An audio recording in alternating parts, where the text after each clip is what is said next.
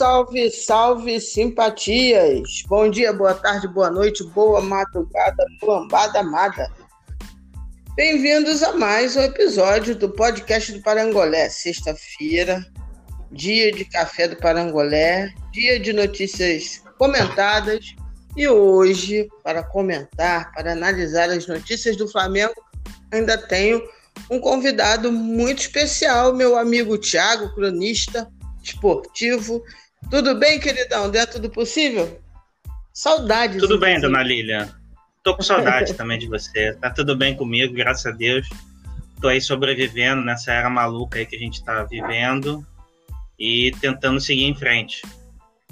É isso aí. Uma luta de cada vez, uma luta por dia, mas vamos, vamos tentando. Tiagão, Tiagão, querido, cheio de notícias para ser analisadas do nosso Flamengo, né? O troço tá. Certo. Foi semana Tivemos... agitada, né? É, dias agitados. Tivemos. Vou começar logo com, com o filé, eu acho. Que é a famosa renovação de Diego Alves. Né, foi sacramentado hoje de manhã, né? A notícia já não, minto. Ontem à noite já estava, teve jantar de comemoração Sim. no Fratelli. Descobri que o, que o Braz, o restaurante favorito do Braz é o, é o Fratelli. É, o Veneno deu o prato favorito do Braz. Pô, poderia ter dado, né? O pessoal homenagear. Enfim, renovou. Sendo que no dia anterior renovou por um ano, me corrija se eu estiver errado, Thiago não, é renovou mesmo, um ano. um ano. A questão do salário, né? O que se tem é o que está aí na, na imprensa, a gente não tem como cravar, mas vamos lá. Em torno de 600 e poucos mil reais, quer dizer, pouco, né? 10 mil reais não é pouco, não. 660, 650 mil, em torno disso daí. A renovação do glorioso Diego Alves, né? Tinha dado muito em valores de um milhão. Ah, ele ganha 800 mil, tá pedindo um milhão, tá pedindo um milhão, não sei o quê. Enfim, se for verdade, tem uma coisa: Diego Alves não ganhava um milhão, não ganhava 800 mil, não ganhava 700 mil, ganhava menos do que isso e aceitou renovar por bases né, 10% de, de reajuste do seu salário em um ano de contrato. Sendo que ontem saiu a notícia que ele estava no radar do Benfica, coisa que foi desmentida pelo próprio Jorge Jesus, né, que o Vine Casagrande ele entrou em contato com o Jorge Jesus e esse, por sua vez, desmentiu, ou seja, uma condução de negócio um tanto quanto. Como é que eu poderia usar? Que palavra, que adjetivo você, Tiago, usaria nessa negociação envolvendo a renovação de Diego Alves com o Flamengo? Eu diria atribulada, né? Muita confusão, muito disse-me disse. É, eu não sei valores, coisas específicas, e eu nem gosto muito de procurar saber, porque você acaba entrando num, numa questão que é particular do jogador. Mas o que eu soube é que deu uma. A maior parte da confusão que deu, o que aconteceu é que tem um processo que é normal nessa gestão. Não estou dizendo que é o processo ideal, nem que é o processo correto, mas é um, é um processo usual nessa gestão. Essas renovações mais atribuladas. Existe o funcionário, que é o executor da coisa, que ele negocia, pega os detalhes e tudo mais esse funcionário ele tem liberdade para fazer essa negociação, mas ele não tem liberdade para fechar. No caso, o funcionário era o Bruno Spindel, né? E na, na, primeira negociação que houve meses atrás, o Bruno Spindel negociando tinha acertado um, um aumento de 30% e dois anos de renovação. E falou: olha, vou descer aqui agora, vou, vou falar com a diretoria e vou ver se eu aprovo isso ou não. Mas não estava fechado entendeu? E o que aconteceu é que isso vazou. A gente não tem como dizer que vazou pelo Diego Alves, que vazou pelo Flamengo, isso aí é, é, seria leviano a gente falar, entendeu? Mas aí o problema é que houve esse vazamento, uhum. e no que houve esse vazamento, esse vazamento aconteceu com o discurso de: olha, o Flamengo fechou com o Diego Alves. E não estava fechado.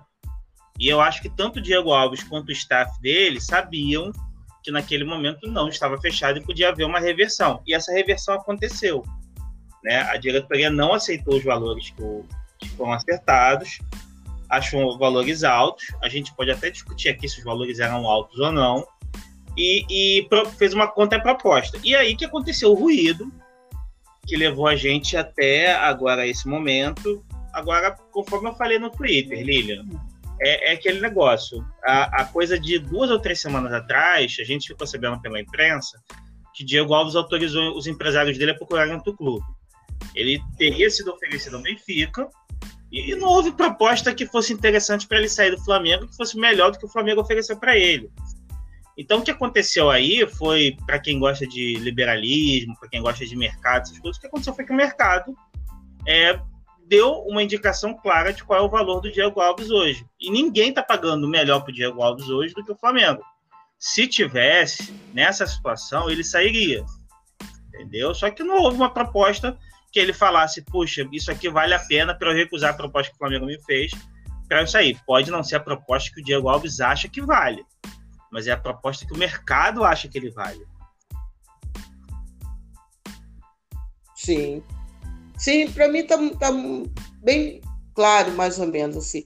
Eu acho que quando vazou que o Diego já estava fechado, já estava tudo, tudo acertado e tal, alguém vazou. Uhum. Né, Tiago? Como você falou, não dá para a gente dizer quem. Porque seria muito estranho um cara como o Spindle, que tratou de sei lá quantos contratos do Flamengo, nesse ele ter feito uma coisa fora do padrão do que ele já vinha trabalhando. Eu acho que o seu, a sua, vamos dizer assim, o que você acha que aconteceu, eu acho que é o que de fato aconteceu. Eu acho que quando vazou, o que ficou mais latente foi que isso, é, vamos dizer assim, estartou na torcida toda uma pressão para dizer, ó, sacanagem, fecharam com o cara, o cara é campeão, aí depois diz que não fechou, como é que é isso? E o, né, o Braz, quando ele fez a entrevista, ele disse que é, houve um ruído interno, aí não é fofoca, né, não é vazamento, porque foi o Braz que falou, na coletiva, a última grande coletiva que o Braz deu, ele disse, ó, o Diego tem nada de errado. O que aconteceu foi uma questão aqui interna e talvez tenha sido a primeira vez que um contrato, talvez a sugestão, o indicativo do Spindle, talvez não tenha sido seguido, o que acontece. Sim, né? Acontece. Sim, acontece. acontece. Por uma série de, de, de razões, né? E assim, talvez tenha sido a gente não pode ser a gente não pode ser inocente quem acompanha futebol sabe como é que essas negociações funcionam. Então, assim, é, a partir do momento que vazou, olha, o Diego Alves não renovou, começou uma pressão muito grande. Eu não, eu não vou citar nomes, mas assim, começou a vir muita pressão de imprensa, que o Flamengo não estava respeitando, que o Diego Alves estava chateado. É, alguns, não foi, não foi nem a maioria, mas alguns poucos influenciadores começaram a postar coisas do tipo assim, ah, é um absurdo que o Flamengo está fazendo com o Diego Alves. E assim, gente, o que aconteceu foi uma negociação de renovação comum. E, e, e de novo, assim, no final das contas, ficou claro que foi o Flamengo que estava certo, porque o Flamengo conseguiu impor o valor que ele queria. Agora não tenho, agora o que eu, a informação que eu não tenho e que não está muito certa para mim ainda é que parece que o Flamengo teria subido um pouco o valor que o Flamengo tinha assinado. Eu não sei o quanto que o Flamengo subiu, Agora, assim, se, sumiu, se subiu 5%, 10%, ainda está mais perto do valor que o Flamengo ofereceu do que os valores que o Diego Alves, Diego Alves queria, né? Porque o Diego Alves queria um valor maior e queria mais tempo de contrato. E o, o futebol tem essa coisa que, infelizmente, é, eu vou dizer assim, é malvada com o universo, com seus protagonistas. Mas é que, assim, a gente sabe que o Diego Alves ele está se encaminhando para o fim da carreira dele. Ele já está numa idade que o desempenho dele vai cair de uma temporada para outra, mesmo que ele se dedique, mesmo que ele continue treinando todo dia com afinco, assim, em algum momento o rendimento dele vai cair porque o corpo dele está envelhecendo, não tem jeito.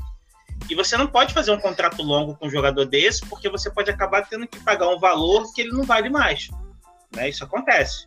A gente viu acontecer, por exemplo, com, com há muito tempo atrás com Petkovic. Em 2009, ele foi fundamental para o Flamengo ser campeão brasileiro. E em 2010, o corpo dele já não respondia do mesmo jeito. Tinha caído de produção assim, um absurdo. Foi um canto de cisne ali, isso às vezes acontece. E o Diego Alves está caminhando para isso. Eu achei boa a renovação do Diego Alves e eu sempre falei que seria muito ruim se ele saísse, porque me parece que o Hugo não está pronto, né? Que é o substituto provável dele. E o Diego Alves ainda é o cara que dá muita confiança ali no gol. E, e o Flamengo já perdeu pelo menos uma temporada porque não tinha um goleiro confiável, né? Ali em 2017 o Flamengo não ganhou título nenhum porque não tinha um goleiro confiável. Uhum. Não, eu acho que é isso daí. Eu acho que toda pessoa, sim, todo rubro-negro de alguma maneira, todos, isso era quase uma unanimidade. Nenhum queria, ou bem poucos, né? Queriam que não renovasse com o Diego Alves. Eu via a torcida um, um tanto quanto é, falando assim, ok, a gente quer, mas assim, tem que ver o que o Flamengo pode dar né? Tem que ver qual, qual, como é que é essa história do tempo, enfim, é, preocupado com as condições financeiras dessa renovação. Agora, eu pouquíssimos, raros falavam, não, não, não tem não tem necessidade de renovar com o Diego Alves, muito poucos. Acho que a maioria seguiu essa linha aí, acho que todo mundo queria, é, entendendo isso que você falou, acho que a análise é essa mesmo. Agora, teve o fator Hugo, né, Thiago? Eu acho que, de alguma maneira, o Hugo foi um fator de pensar estrategicamente a diretoria é, nessa renovação. Talvez, mesmo caminhando para uma fase, vamos dizer assim, mais derradeira da sua carreira, se o Flamengo não tivesse um Hugo da vida, né, que é de fato um, um goleiro promissor, é, talvez o Flamengo até pensasse na questão dos dois anos. Mas eu acho que o, o fechar num ano de contrato também tem muito a ver com a ascensão do Hugo. O que, que você acha do fator Hugo nessa negociação? Olha, ninguém no Flamengo confirma que o, o, a ascensão do Hugo influenciou, tá? Mas eu acredito que possa ter mexido com alguma coisa ali. No mínimo, deu mais tranquilidade para o Flamengo negociar. Né? O Flamengo foi naquela assim: não, se o Diego Alves não sair, a gente tem um goleiro que está mais ou menos pronto aí e tudo mais. Agora, é, é, é aquilo, é do jogo também, entendeu? É do jogo também. O Flamengo investe alto em categoria de base. A verdade é que o Flamengo até demorou para ter um, um goleiro reserva promissor saindo acho que faz muito tempo que o Flamengo não tem um, um goleiro que a gente sentisse confiança que poderia um dia assumir a posição. O último que eu me lembro assim de rumores e de boato que, e que não acabou não se adaptando ao clube foi o foi o Marcelo Lomba, que quando o Bruno era goleiro, muita gente viu o Lomba como um goleiro promissor. É, agora é, é, claro, é aquilo. Quando você tem um, um quando você tem um, um jogador que está em caminho de se aposentar e outro que está com uma certa idade, dá problema de contrato, é claro que o clube ganha alguma tranquilidade. E no Flamengo isso é muito forte. Agora, eu, eu me preocupo, eu acho que a diretoria foi, digamos, menos in, in, in, leviana com isso do que os torcedores, porque eu vi muito torcedor já falando que era a hora do Hugo, que o Diego Alves já tinha passado da hora, que o Hugo ia assumir a posição e tudo mais. E é aquela coisa, né? Um pouco apressado. O Hugo já deu sinais assim de que ele é um goleiro muito, muito promissor, mas que ainda não está pronto. Sim, sim. É difícil também estar tá pronto, a meu ver, tá, Thiago? É, é difícil também estar pronto quando o, o Hugo, na verdade, era o quarto goleiro, né? Ele mal tinha minutos de jogo nos últimos tempos.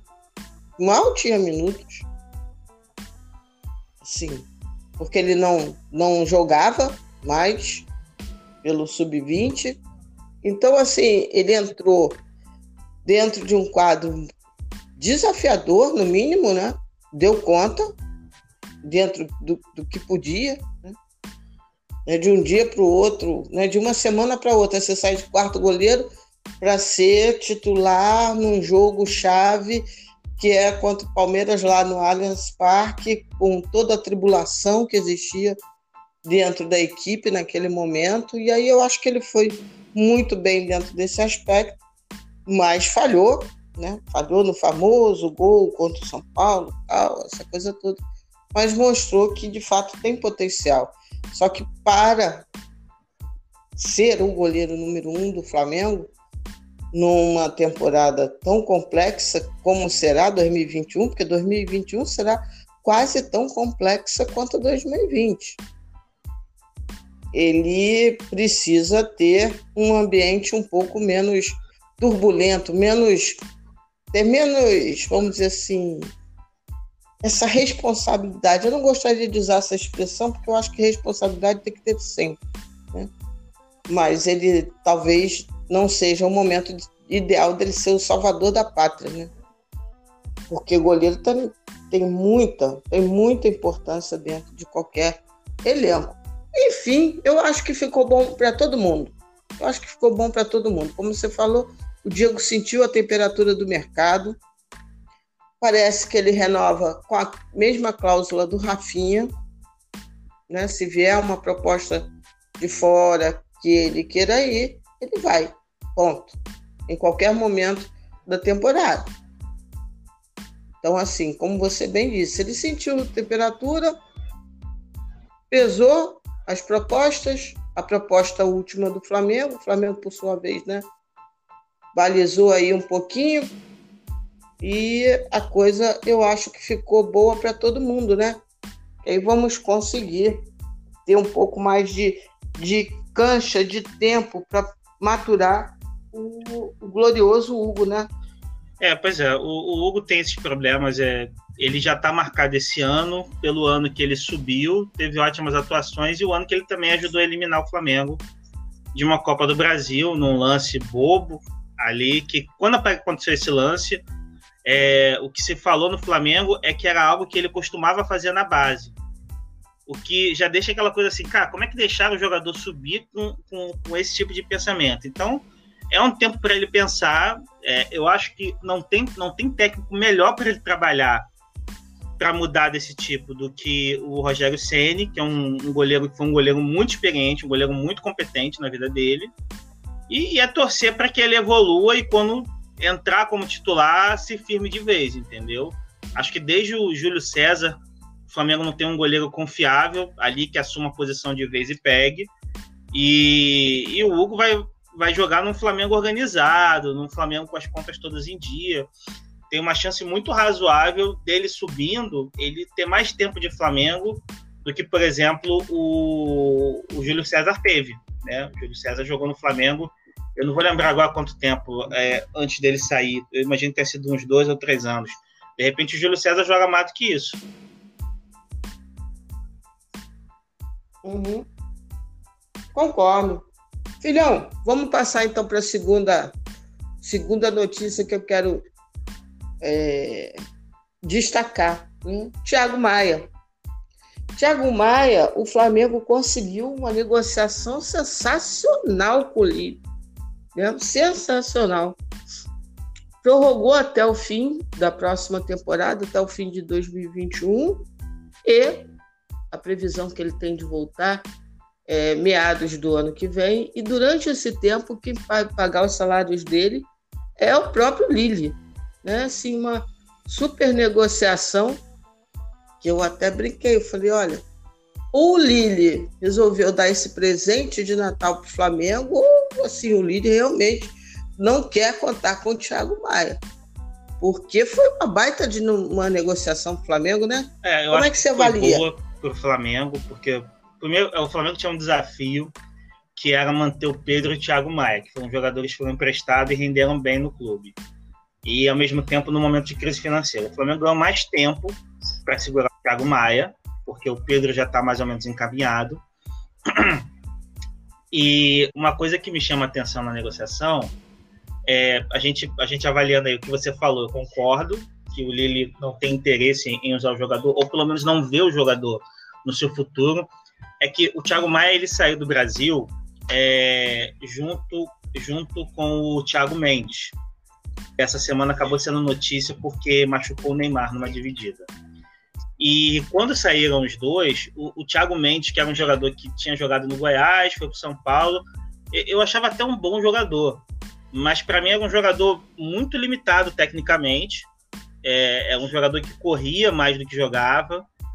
E ele saiu junto com o Thiago Maia. Para mim, é, era muito fato que o Thiago Maia ia ser o cara lá fora. Ele ia dominar o cenário lá fora. E aconteceu justamente o inverso. O Thiago Maia virou titular absoluto no Lille e, e perdão, o, o Thiago Mendes virou titular absoluto no Lille e o Thiago Maia não se firmou, não conseguiu jogar. Né? Não sei porquê, futebol europeu tem essas coisas e tudo mais. Aqui no Flamengo, quando ele veio, eu achei um ótimo reforço, que é um jogador que, embora eu veja como segundo homem, ele joga de primeiro homem também, como ele jogou algumas vezes. Acho um volante é, que tem tudo para ser melhor do que o William Arão, embora isso não tenha acontecido ainda nessa temporada. E foi uma pena a contusão dele, né? Porque a contusão dele foi quando ele estava jogando de forma recorrente, jogando bem. É o único jogador do elenco que não tinha saído por Covid. Estava tudo indicando que ele ia fatalmente assumir a posição de titular aí quando acontecer essa, essa contusão. E eu acho que ele é outro cara que tem tudo para ter uma longa vida no Flamengo também. É um jogador que sempre deixou claro lá fora que ele é muito identificado com o Flamengo. É... Agora a nossa expectativa fica porque essa renovação, para mim, essa renovação, desculpa, esse acerto, para mim, junto com a renovação do Diego Alves, para mim indica uma outra coisa que é assim, que o planejamento do Flamengo para 2021 já começou, né? O Flamengo já garantiu o, o goleiro Sim. titular, é, já garantiu o, o, o volante reserva, que vai se recuperar aí de uma contusão, e já garantiu também que o Pedro Rocha não fica. Né? O Flamengo teve oferta para manter o Pedro Rocha, não preferiu ficar. Foi uma pena, porque é um é jogador que ele é muito bom tecnicamente, mas não deu certo por questões de contusão.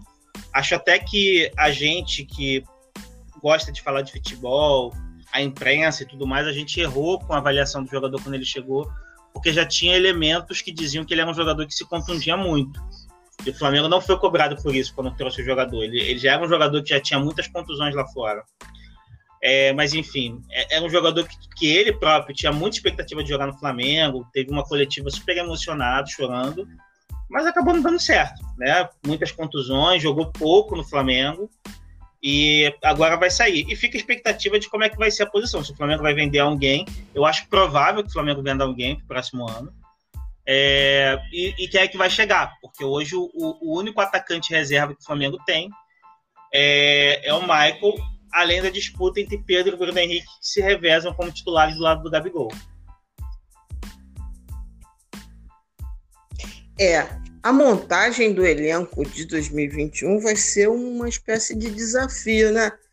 Porque se você olhar para a história do orçamento, que pintou anteontem, existe uma previsão ali de venda de jogadores que não é, não é tão pouca, não. Né?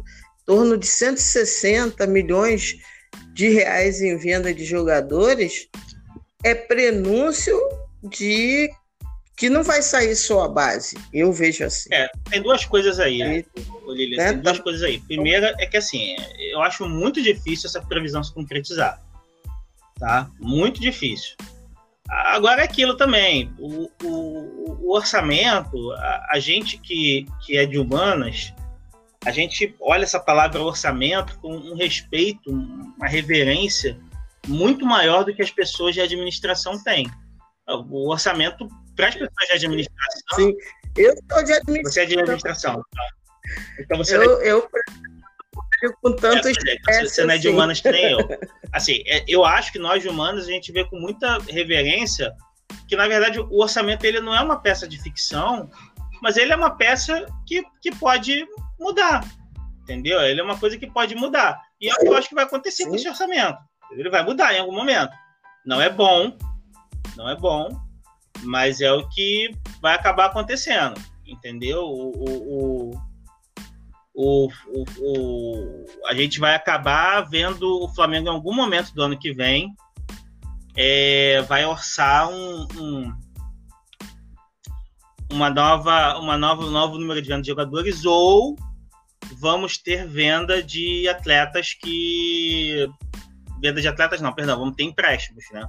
São as duas coisas que podem acontecer. Eu acho que o mais provável, mais provável é que o Flamengo refaça o orçamento em algum momento. Para mim é o que vai acontecer.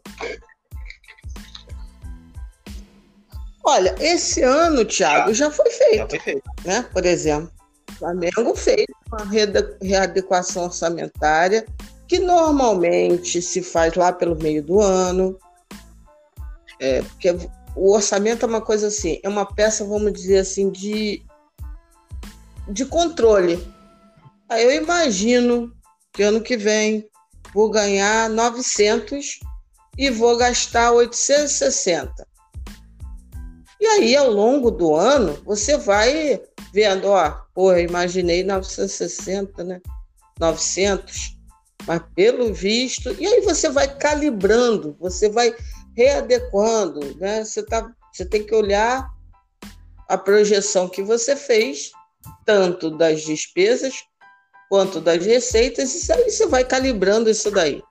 É, eu fiz o, o Notícias Comentadas de anteontem, eu falei um pouco sobre isso, que assim, é, eu entendo quem fala de maneira assim séria sobre ser um orçamento ousado, porque o é, não é?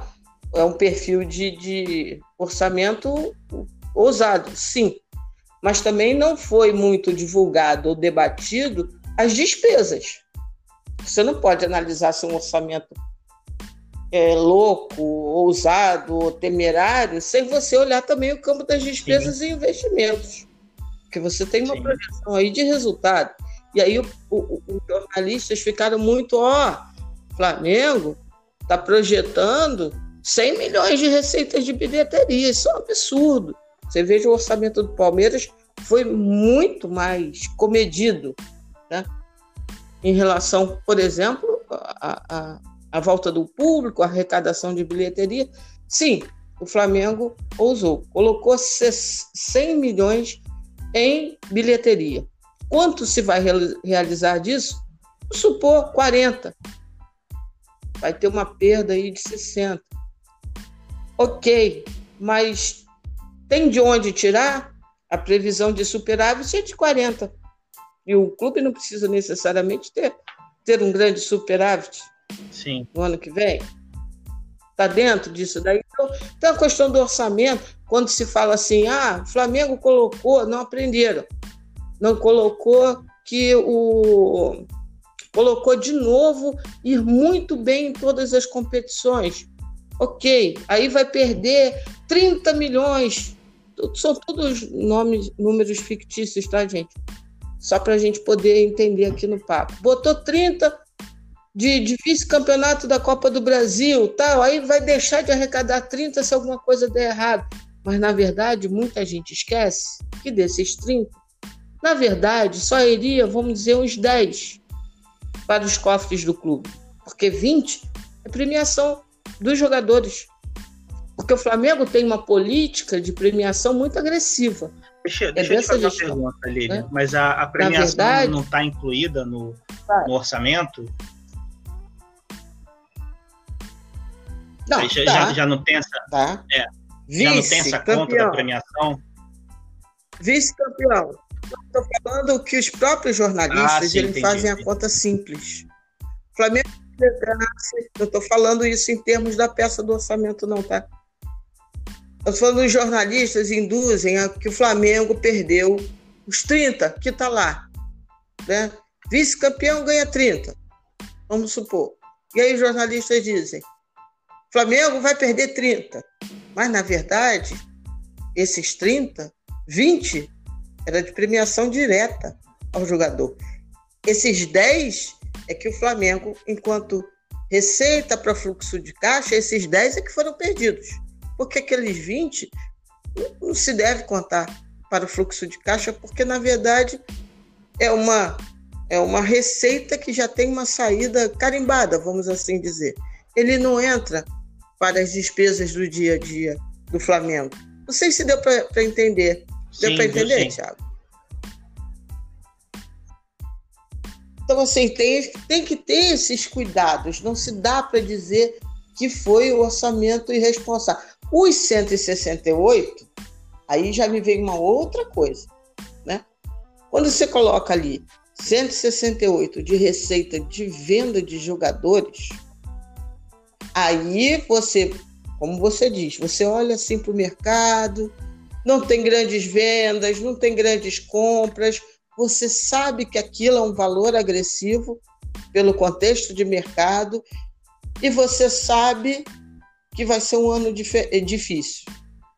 Então, se você projeta arrecadar 168 de venda de jogadores, se você imagina que você só vai se desfazer de jovens da base, você começa a suspeitar se na verdade não vai ter que acabar saindo gente graúda.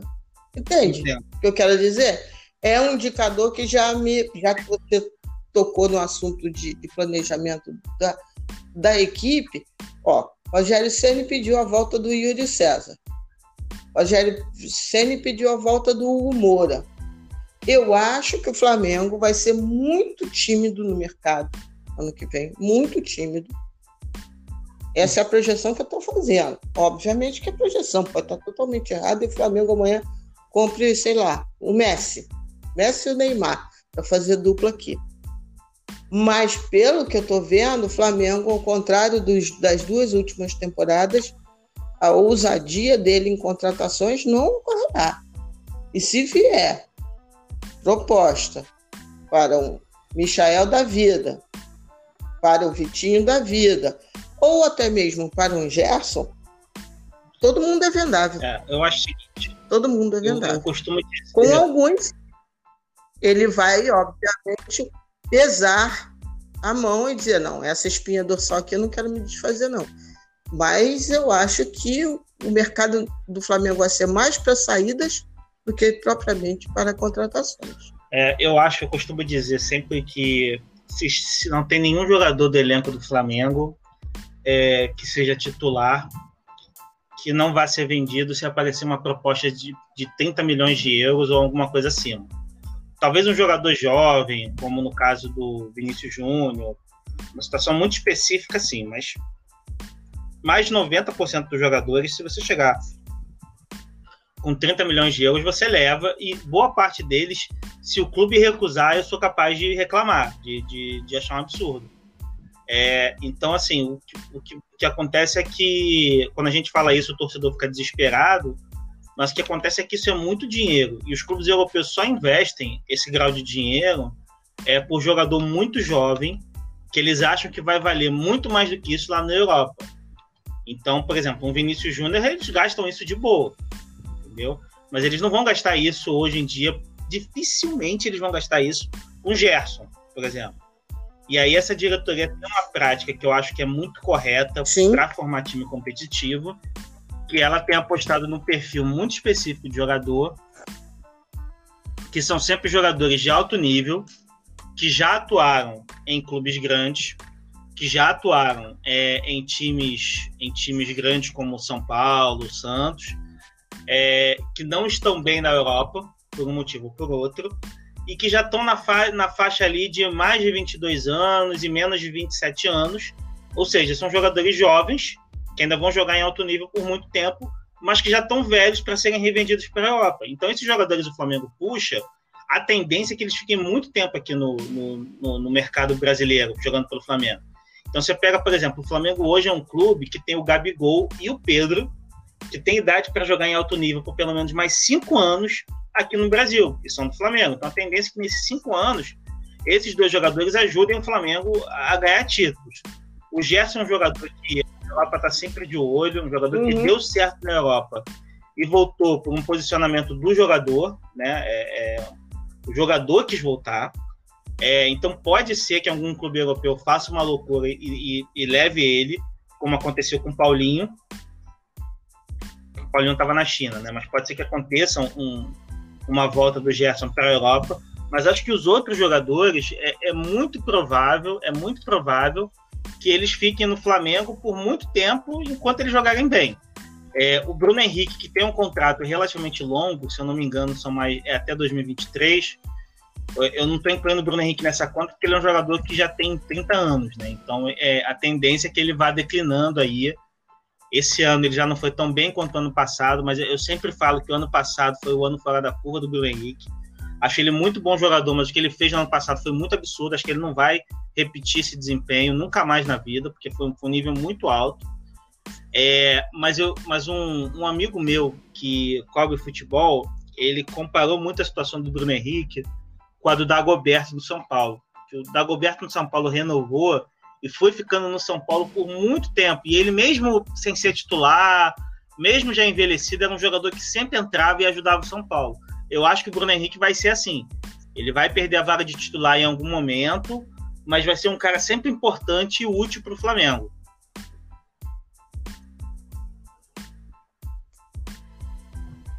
Concordo totalmente com você. Eu acho que assim, é, se for pensar para a Europa e uma venda de maior vulto financeiro do time titular, o que tem maior perfil disso é o Gerson. O, o Nicola até falou hoje, se eu não me engano, de alguma coisa, do Gabriel. Valela. Valela, eu acho que não. O, o Gabigol vai ficar aqui ainda um tempo bom. E ele já pensa a carreira dele estrategicamente, tanto que ele lança produtos por aqui. Ele, ele, ele sabe que, em termos de Brasil, ele chegou no topo porque ser ídolo do Flamengo nesse Flamengo é chegar no topo dentro do futebol brasileiro. E para sair teria que ser uma coisa realmente muito, muito interessante e que iria requerer de um clube, de um clube qualquer da Europa, um investimento relativamente alto para o perfil de jogador que foi e que na visão da Europa não deu certo. Né? Assim, eu acho que Gabigol dá, está dando muito certo como jogador. Mas uma coisa é eu perceber isso e qual é a percepção da Europa em relação a esse mesmo jogador. Eu acho que ele não fica. Né? Mas temos casos específicos como Vitinho, como o Michael, né, que frequentam o time profissional. Eu acho que as vendas talvez não fiquem só. Temos a questão, por exemplo, do René, o René tem uma questão muito específica para se pensar estrategicamente, porque Felipe Luiz ele é um jogadoraço, o reserva dele, mas também está naquela fase, né? Quantas temporadas mais? Ele já está na regressiva. E o reserva direto dele é o René. Em compensação, a gente tem na base um cara, um jogador jovem, muito jovem, muito promissor, mas que precisa ser melhor trabalhado para evoluir, que é o Ramon. Então, assim, a montagem do elenco do Flamengo ano que vem é tanto, não é tão fácil quanto se pensa. Quando a gente pega essa conjuntura financeira, quando a gente pega o perfil dos jogadores ou o perfil do próprio elenco, você vê que não é assim, uma coisa simples, só zarpa a barca que está tudo bem. Temos o Lázaro, que é a maior promessa talvez da base, talvez vá render um valor de, de venda um pouco maior da base, mas ainda assim não vejo ele com alto valor de venda, não. Tem muita gente que diz, ah, dá para vender ele por 15. Não sei. Ele se machucou ano passado, né? ele está voltando. Então, assim, a, essa montagem do elenco não é não, tão simples assim, não, né? Não, cada Thiago? temporada vai ter cada sua temporada do... seu desafio. É, o Gerson é uma posição complicada porque você vê que se hoje o Flamengo fosse no mercado atrás de um substituto, nem, nem pensa no dinheiro, tá? Nem pensa no dinheiro. Pensa só quem seria o substituto.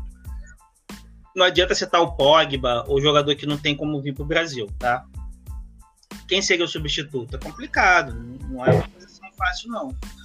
É, e, e além do, o Ramon, que eu acho que é um jogador muito promissor no Flamengo, é, que tem muito futuro, é um jogador que já está quase pronto. Falta muito pouco para você ter confiança que ele vai poder assumir a posição.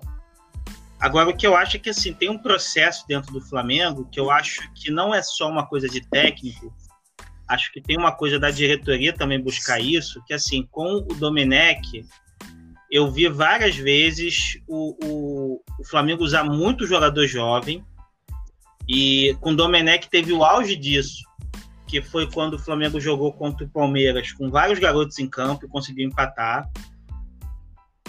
É, e eu acho que você tem um processo muito claro de valorização dos jogadores de base do clube, de começar a jogar, porque à medida que o jogador de base joga mais no time profissional do Flamengo, ele se valoriza, ele chama a atenção do mercado. Então eu acho que fatalmente a gente vai ver jogadores, talvez como o Mateuzinho, que é lateral direito, o próprio Ramon, que a gente tem uma expectativa que eles se firmem como titulares, mas talvez antes disso acontecer, eles já sejam vendidos.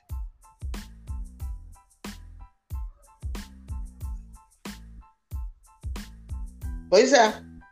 Aí é que entra que entra a questão do desafio do elenco do ano que vem. Porque o Flamengo é como se ele tivesse uma espécie de gap atualmente, né? Tem o time titular, vamos dizer assim, vamos imaginar aquele time de 2019, fora os que já foram, que saíram mesmo, como Rafinha e, e Pablo Mari. É, mas você tem esse time você tem um, um, reservas que foram jogadores contratados que não estão em boa avaliação, caso de, claro, de Léo Pereira e Gustavo Henrique. Você tem jovens que pedem passagem, que poderiam ser, no mínimo, reservas. A posição que isso fica muito claro é essa entre René e o, e, e o, e o Ramon e ao mesmo tempo você tem uma necessidade de fazer caixa com venda. E você não tem um, um elenco tão.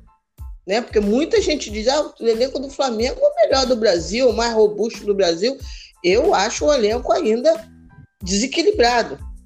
Até pelas contratações desse ano que foram feitas e que eu avalio que sejam muito frutíferas. Lógico que o Gustavo Henrique pode melhorar, ele pode ter passado por um processo de transição que não foi muito bem, e, enfim, sim, e que a coisa não fluiu e ele possa ano que vem. Né? Léo Pereira, mais ou menos a, a, mesma situação, sendo que eu tenho um feeling que o Léo Pereira. Eu tenho mais. Eu tenho mais dificuldade de ver um sucesso do Léo Pereira do que o é, Gustavo Henrique. Mas aí é, é só filho. É. Eu acho que é palpite. justo a gente falar que o Flamengo errou nas contratações de zagueiros. É, no ano passado acertou muito bem com o Pablo Maria, mas esse ano ninguém deu certo. Né? Ninguém deu certo.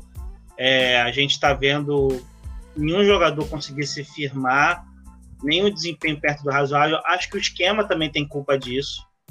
Acho que não é só uma coisa de, de, de, de individual, acho que tem uma coisa do esquema também mas é, é uma dificuldade aí, é um problema aí que a gente, que o clube vai ter que resolver nos próximos anos e que nos próximos anos não, na próxima temporada e que talvez seja o principal gap aí do elenco seja essa posição mesmo.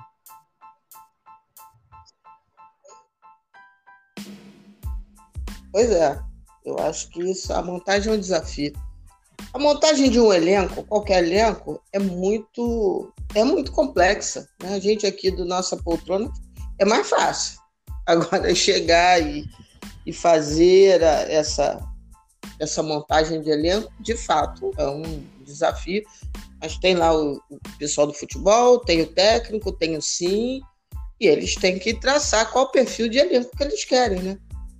Tem muita gente que fica na dúvida, inclusive, se o técnico será Rogério Senna.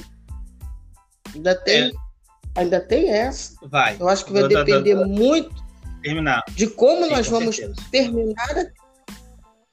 Certeza. Porque não acho que na cabeça de todos os dirigentes é, esteja cravado, não, independente de qualquer coisa, vai ser o Rogério Senna, porque ele tem um contrato de dois anos nós vamos terminar o contrato do Sene bonitinho tal, não sei o quê. Não sei se essa diretoria tem toda essa certeza, tem toda essa convicção. Porque uma coisa, para mim, é assim: é, quando você contrata um técnico, você tem que entender o pacote que você está contratando. Né? O contexto do futebol, como é que você avalia o trabalho do, do treinador no dia a dia, né? para onde esse treinador está indo. Você tem que ter um departamento de futebol muito inteligente para fazer esse acompanhamento, para que as forças, as vozes da, da redes, das redes sociais não sejam a única grande voz para dizer se você continua um trabalho ou não. Um Flamengo, sim, um, sim. um, clube como o Flamengo não pode ficar refém disso, né? Meu ver. E, e eu acho que essa parte ainda está. É, o Flamengo não, não tem esse departamento de futebol que a gente imaginou ter, né? A gente tinha um departamento de futebol DFJJ. Funcionou muito bem mas a gente está vendo que né, temos muito a melhorar em termos de estrutura. Então, assim, é, tem que inclusive definir isso. E eu acho que o caminho do Sene vai depender muito do que vai acontecer nesse, nessa reta final do Campeonato Brasileiro. Porque agora ele tem tempo, tem a volta de alguns jogadores e as pessoas vão estar todas de butuca para ver o caminho. Como é que você pensa isso? Você crava que é Rogério Senna técnico da próxima temporada? Não. Independente de qualquer é, coisa? É. Como é que é isso? Que eu acho é Brasil. O, seguinte, o Flamengo eu teve um erro que sério é com o Domenech, né? O Domenech não deu certo. E acho que agora o que vai acontecer é que o Flamengo, para contratar outro técnico estrangeiro, o Flamengo vai querer dar um, um, passo mais certo. Então acho que tem duas coisas que vão podem afetar a permanência do, do Senna ou não primeiro título brasileiro. Tá? Se conquistar o título brasileiro, acho difícil o Flamengo trocar de técnico, porque o, o, o Senna, apesar de todas as dificuldades, conquistaria o terceiro título mais importante do ano, né, que seria o brasileiro, terceiro ou segundo, né, porque o mundial se depende de ganhar a Libertadores. É, e aí acho que ele ficaria. Caso não conquiste o brasileiro, já vai haver uma pressão muito grande para o Flamengo, no ano que vem, especialmente porque é ano eleitoral. E aí eu acho que a diretoria vai segurar o CN até ter a convicção de que tem alguém melhor no mercado, o que hoje não acontece. Tá? O, o Miguel Ángel Ramírez, que foi um, um, treinador que no ano passado chegou a conversar com o Flamengo, ele está acertando com o Internacional, com a nova diretoria do Internacional, deve ser treinador do Internacional no próximo ano. Não tem muitos treinadores é, estrangeiros disponíveis querendo vir para o Brasil. O Jorge Jesus, que vai ser sempre um sonho, sempre um, uma coisa no coração do torcedor do Flamengo, eu não o vejo saindo do Benfica no ano que vem. Então, essa, vai depender muito de aparecer um nome palatável no mercado, entendeu? O Ceni já começa a pressionar do ano, caso ele não conquiste o brasileiro por várias coisas. Agora, sim, eu acho que ainda, ainda falta ainda tem muita coisa para a gente avaliar e esperar do trabalho do CN. Eu acho que o trabalho dele tem algumas coisas promissoras.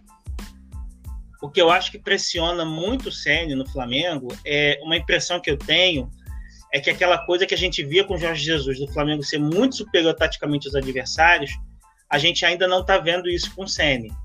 Né? Eu, eu, eu vi alguns jogos do Palmeiras e já fiquei um pouco impressionado com Abel Ferreira. A gente vê isso constantemente no Galo com o Sampaoli e a gente ainda não viu isso com o Ceni. O Ceni tem pouco tempo de casa, então acho injusto avaliar agora. Mas é a gente tem que esperar aí para ver se ele consegue ou não fazer o Flamengo render mais do que se espera de outros técnicos. A minha expectativa com o Ceni, quando ele chegou, o principal problema do Flamengo era tomar gol todo jogo, né? Nunca vi um time ganhar um campeonato tomando gol todo jogo por mais que marque muitos gols, como o Flamengo já marcava. É, a minha expectativa era que o Ceni melhorasse isso no Flamengo, porque ele é um técnico que o trabalho dele é muito bom em termos defensivos. A gente ainda não viu isso acontecer. Né? O Flamengo até marca melhor, mas continua tomando muito gol. Então, acho que isso é uma coisa fundamental para acontecer. O que eu posso te falar é que, assim, eu acho que o Flamengo tem muita chance, tem muito mais chance de ganhar o Campeonato Brasileiro do que eu vejo as pessoas acreditarem, inclusive a torcida, tá? Inclusive a torcida. Acho, olha a tabela, olha o rendimento dos outros times, eu vejo muitos outros times jogarem, e eu acho que o Flamengo tem muito mais chance de conquistar o brasileiro do que as outras pessoas acham. Agora, sim, para o Flamengo conquistar, o Flamengo tem que melhorar. E melhorar, parte disso vem de tomar menos gols.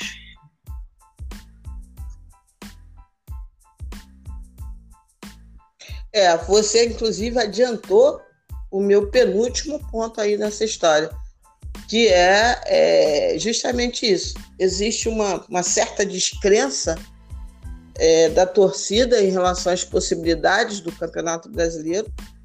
Eu tô com você. É, bom, avaliar o, o Rogério Senna nessa altura do campeonato, dizer se ele é bom, se ele deu certo, se não deu certo, isso aí para mim já entra no terreno da maluquice. Né? Assim, não tem como. Não tem como ter nenhum tipo de afirmativa. Né? Ninguém trabalha com bola de cristal para prever dois meses. Né? Isso daí não tem como. É... Da mesma maneira que eu tenho uma convicção assim muito forte de que ele vai melhorar o Flamengo. E quando eu digo vai melhorar, é, é justamente que assim, é que eu posso dizer? Não tem para onde correr. É quase que um movimento inercial para mim, entendeu, Thiago? Assim, com o tempo, com os jogadores voltando, com a coisa, vai melhorar Sim. o nível. O quanto? E nem penso em nível 2019, não. Volto a dizer pela quinquagésima milionésima vez. É melhorar o que está posto. E o que está posto é um time que, se melhorar a sua performance, ganha de 90% dos adversários no Campeonato Brasileiro. Da tabela que falta. Estou nem olhando assim, o restante não. Se a gente melhora, é, e o Natan, a entrada no Natan na zaga, para mim foi muito importante. Por isso que, por mais que eu concorde quando as pessoas falam do sistema e não das pessoas, eu acho que o Natan é melhor do que os que estavam. Hoje, pode ser que ano que vem, como eu falei, os, os zagueiros que não deram certo, vamos assim dizer, pode ser até que eles performem muito bem ano que vem. Não sei. Quem está lá dentro é que pode avaliar o que aconteceu. Mas o Natan, ele de fato, ele está melhor que os zagueiros que saíram. E teve a volta de Tem Rodrigo Caio. também no Aí, fatalmente, a gente já tá melhor do que os zagueiros que estão jogando ali. Assim, é a minha impressão. Agora, talvez o que esteja acontecendo é que ele ainda é muito jovem, né? Então, talvez haja uma preocupação em resguardá-lo ali. Não, não sei muito bem. É, É, eu, eu, não, eu não gosto muito disso, não, porque eu acho que o desnível é tão grande que assim, preserva ele, mas não preserva o time. Porque eu acho que ele estava bem melhor dos que, que estavam lá. Né? Assim. Então, é, é, eu entendo isso, mas para além de preservar o, o, o jogador, você tem que também preservar é, o melhor andamento do time. Se o melhor do time tem assim, 18 anos, assim, 19 assim. anos, que seja. Entendeu? Chega um ponto que você não pode. É, é, a experiência ela se sobrepujar tanto ao aspecto técnico. Mas, ah, pô, os dois são. Se os dois estão tão iguaizinhos ali, aí uhum. tudo bem, você vai privilegiar, de repente, a experiência, né? Mas, porra, se tem um desnível ali, você não vai então, pô, mas o cara tá jogando mal, mas, pô, o cara é muito experiente. Né? Isso daí é uma coisa que, pra minha cabeça, não, não, não entra muito bem, não. Mas, assim, não dá para avaliar você. Se você olha a tabela de jogos, você, se você olha a performance de cada um, Palmeiras vem bem, vem, vem bem. Mas eu vou ser muito sincero com você não vejo nada de sobrenatural. É porque os pontos de partida de análise, óbvio, que o Abel sim, é muito melhor que é, o Eu acho que o Palmeiras tem um elenco forte que estava jogando muito abaixo do né? que podia. Agora está jogando mais ou menos o que a gente tem. acha que pode, né? Mas assim, eu é acho isso. que do jeito que o campeonato está hoje, é muito é complicado o Palmeiras disputar o brasileiro. Ele já perdeu muitos pontos preciosos. É possível que a gente veja o Palmeiras campeão da Libertadores, porque a tabela, a, a direção dele para ganhar um título é uma direção mais fácil do que a de outros times. É, mas dentro do brasileiro, eu entendo que a preocupação do Flamengo é com o Atlético Mineiro e com o São Paulo. Tá?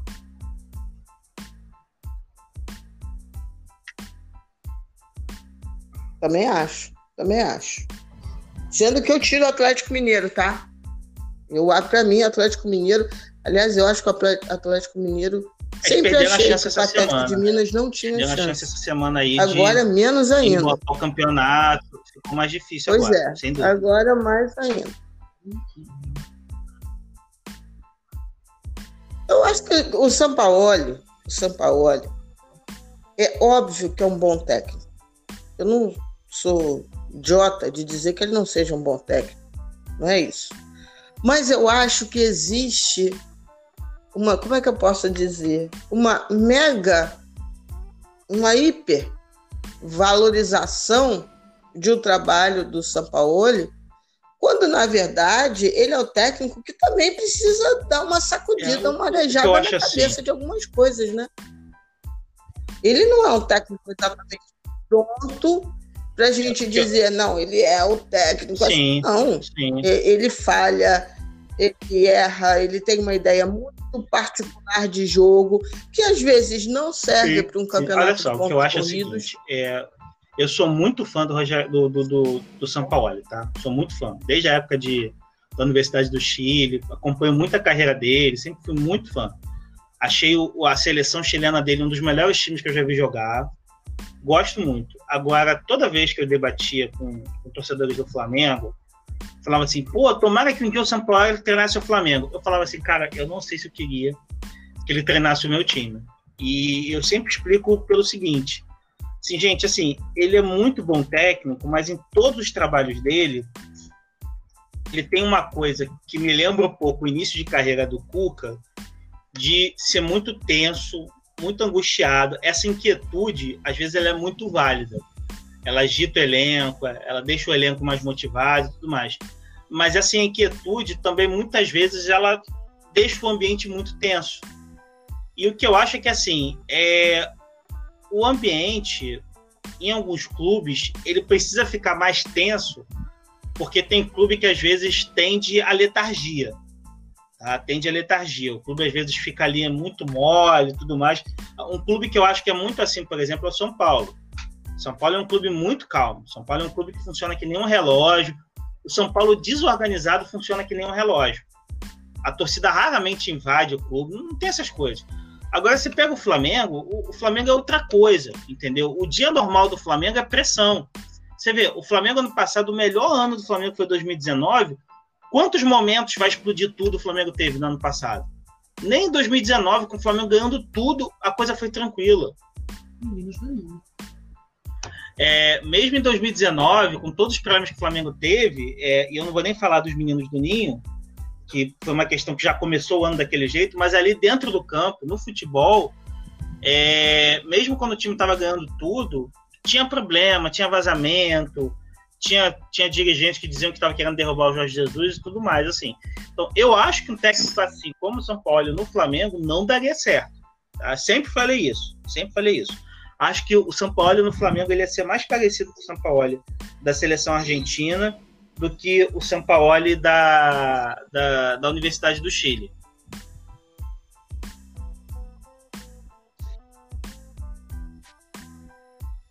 Sim, sim. Então, assim, não é que eu não goste de São Paulo, mas assim, fica parecendo que o cara é o cara é o Bielsa da vida, que tem toda uma filosofia e acabou, e é isso mesmo, ele é sensacional. Não, ele tem coisas que eu acho que se ele, se ele repensasse melhor, óbvio, né? Eu não sou quem sou eu para dar conselho para o São Paulo. Mas, se a gente pega a campanha do Santos, de ontem, de hoje, do Atlético Mineiro, de ontem, de hoje, né? Aonde estão os pontos de convergência, de que não funcionou, vai ter o dedo do São Paulo também. O que eu, o que eu acho é isso, assim. Não pode só falar bacana quando o cara dá um show de 6 a 0 goleia o Flamengo de 4 a 0 Tem coisas ali que, que poderiam talvez funcionar melhor. Mas graças a Deus não funcionaram, não. E eu não acredito que vão funcionar, não, Thiago. Eu acho que o título, de fato, está para mim entre Flamengo e São Paulo. E, e vejo os dois nas mesmas condições hoje. Né? Tem gente que. Não, só, só se acontecer um milagre, não, o Flamengo vai ser não, campeão. Não, não vejo assim, acho que os dois estão Se eu não me engano, se o Flamengo ganhar todos os jogos que está faltando para se igualar em número de jogos ao São Paulo, é, os dois times ficam com dois pontos de diferença. Sendo que ainda tem um confronto direto, ainda tem um jogo entre os dois times para acontecer no segundo turno. Então, na teoria, o, o, o Flamengo ainda teria chance de tirar esses dois pontos de diferença. É, e o que eu acho que é uma coisa muito importante e uma tecla que eu estou sempre batendo é o seguinte: São Paulo hoje está jogando o melhor futebol de São Paulo. O melhor futebol que São Paulo pode jogar é esse aí mesmo. O Flamengo ainda não jogou o seu melhor futebol esse ano. Entendeu?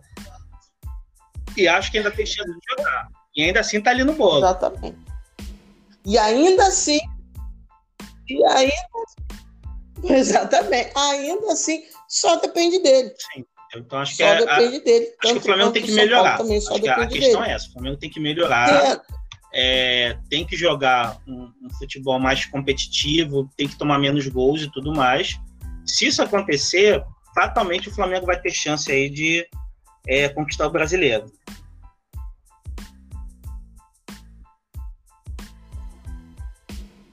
E ainda com um detalhe, né, Tiago?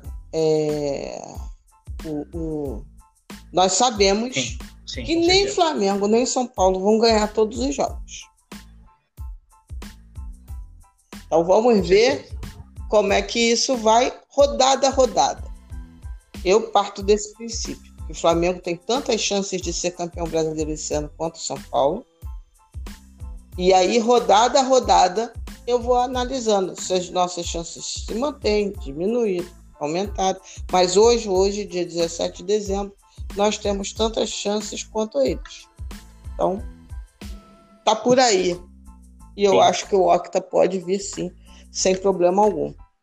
Tiago, você agora.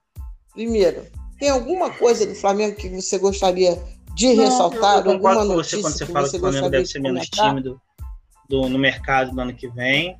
É, eu não vejo um problema nisso a princípio, porque eu acho que o elenco do Flamengo é muito forte. Acho que o Flamengo precisa de poucos reforços nas posições certas. E eu tenho muita curiosidade para ver quais vão ser os reforços que o Flamengo vai, vai, vai, vai ter no ataque, que é a posição que é sempre a diretoria investe mais. Né? E como é que o Flamengo vai resolver a questão da zaga? Essa diretoria está acostumada a não gastar muito na zaga e provavelmente ela vai precisar buscar um ou dois zagueiros aí no, no, no ano que vem.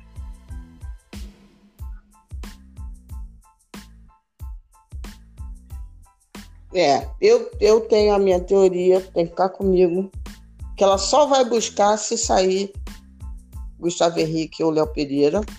E para o ataque, eu acho que ela vai tentar aproveitar a base. Eu acho que o Flamengo vai ser bem mais tímido esse ano do que foi nos anos anteriores. Então é isso. Então ficamos aqui com notícias comentadas, as notícias mais quentes do Flamengo. Mas aqui você não tem só notícias, você tem os comentários, as análises das notícias do nosso Mengão. Tiagão, muito honrada, muito obrigado por você ter participado. Estava com saudade de você. E que bom que você pôde participar aqui do podcast Parangolé. Tá o microfone é seu aí, para junto. os finalmente. É, um abraço para a torcida do Flamengo. Sempre que quiserem aí, eu tô lá no Twitter como arroba Esporte. Você acha meu canal no YouTube que está um, tá meio aposentado, mas vai voltar, que é o Cronista Esportivo. E vamos em frente aí. Feliz 2021 para todo mundo.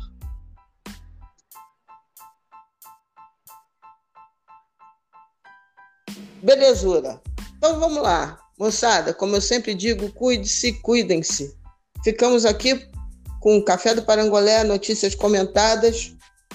Amanhã, sabadão, sabadão a gente dá uma né, relaxada em termos de podcast. Amanhã não teremos nenhum especial, mas pós-jogo, do Busão das Ideias, domingo. Pô, o jogo do Flamengo. Agora me o veio um, jogo do Flamengo, deixa eu até ver. O jogo é domingo, não, não né, Thiago? Não.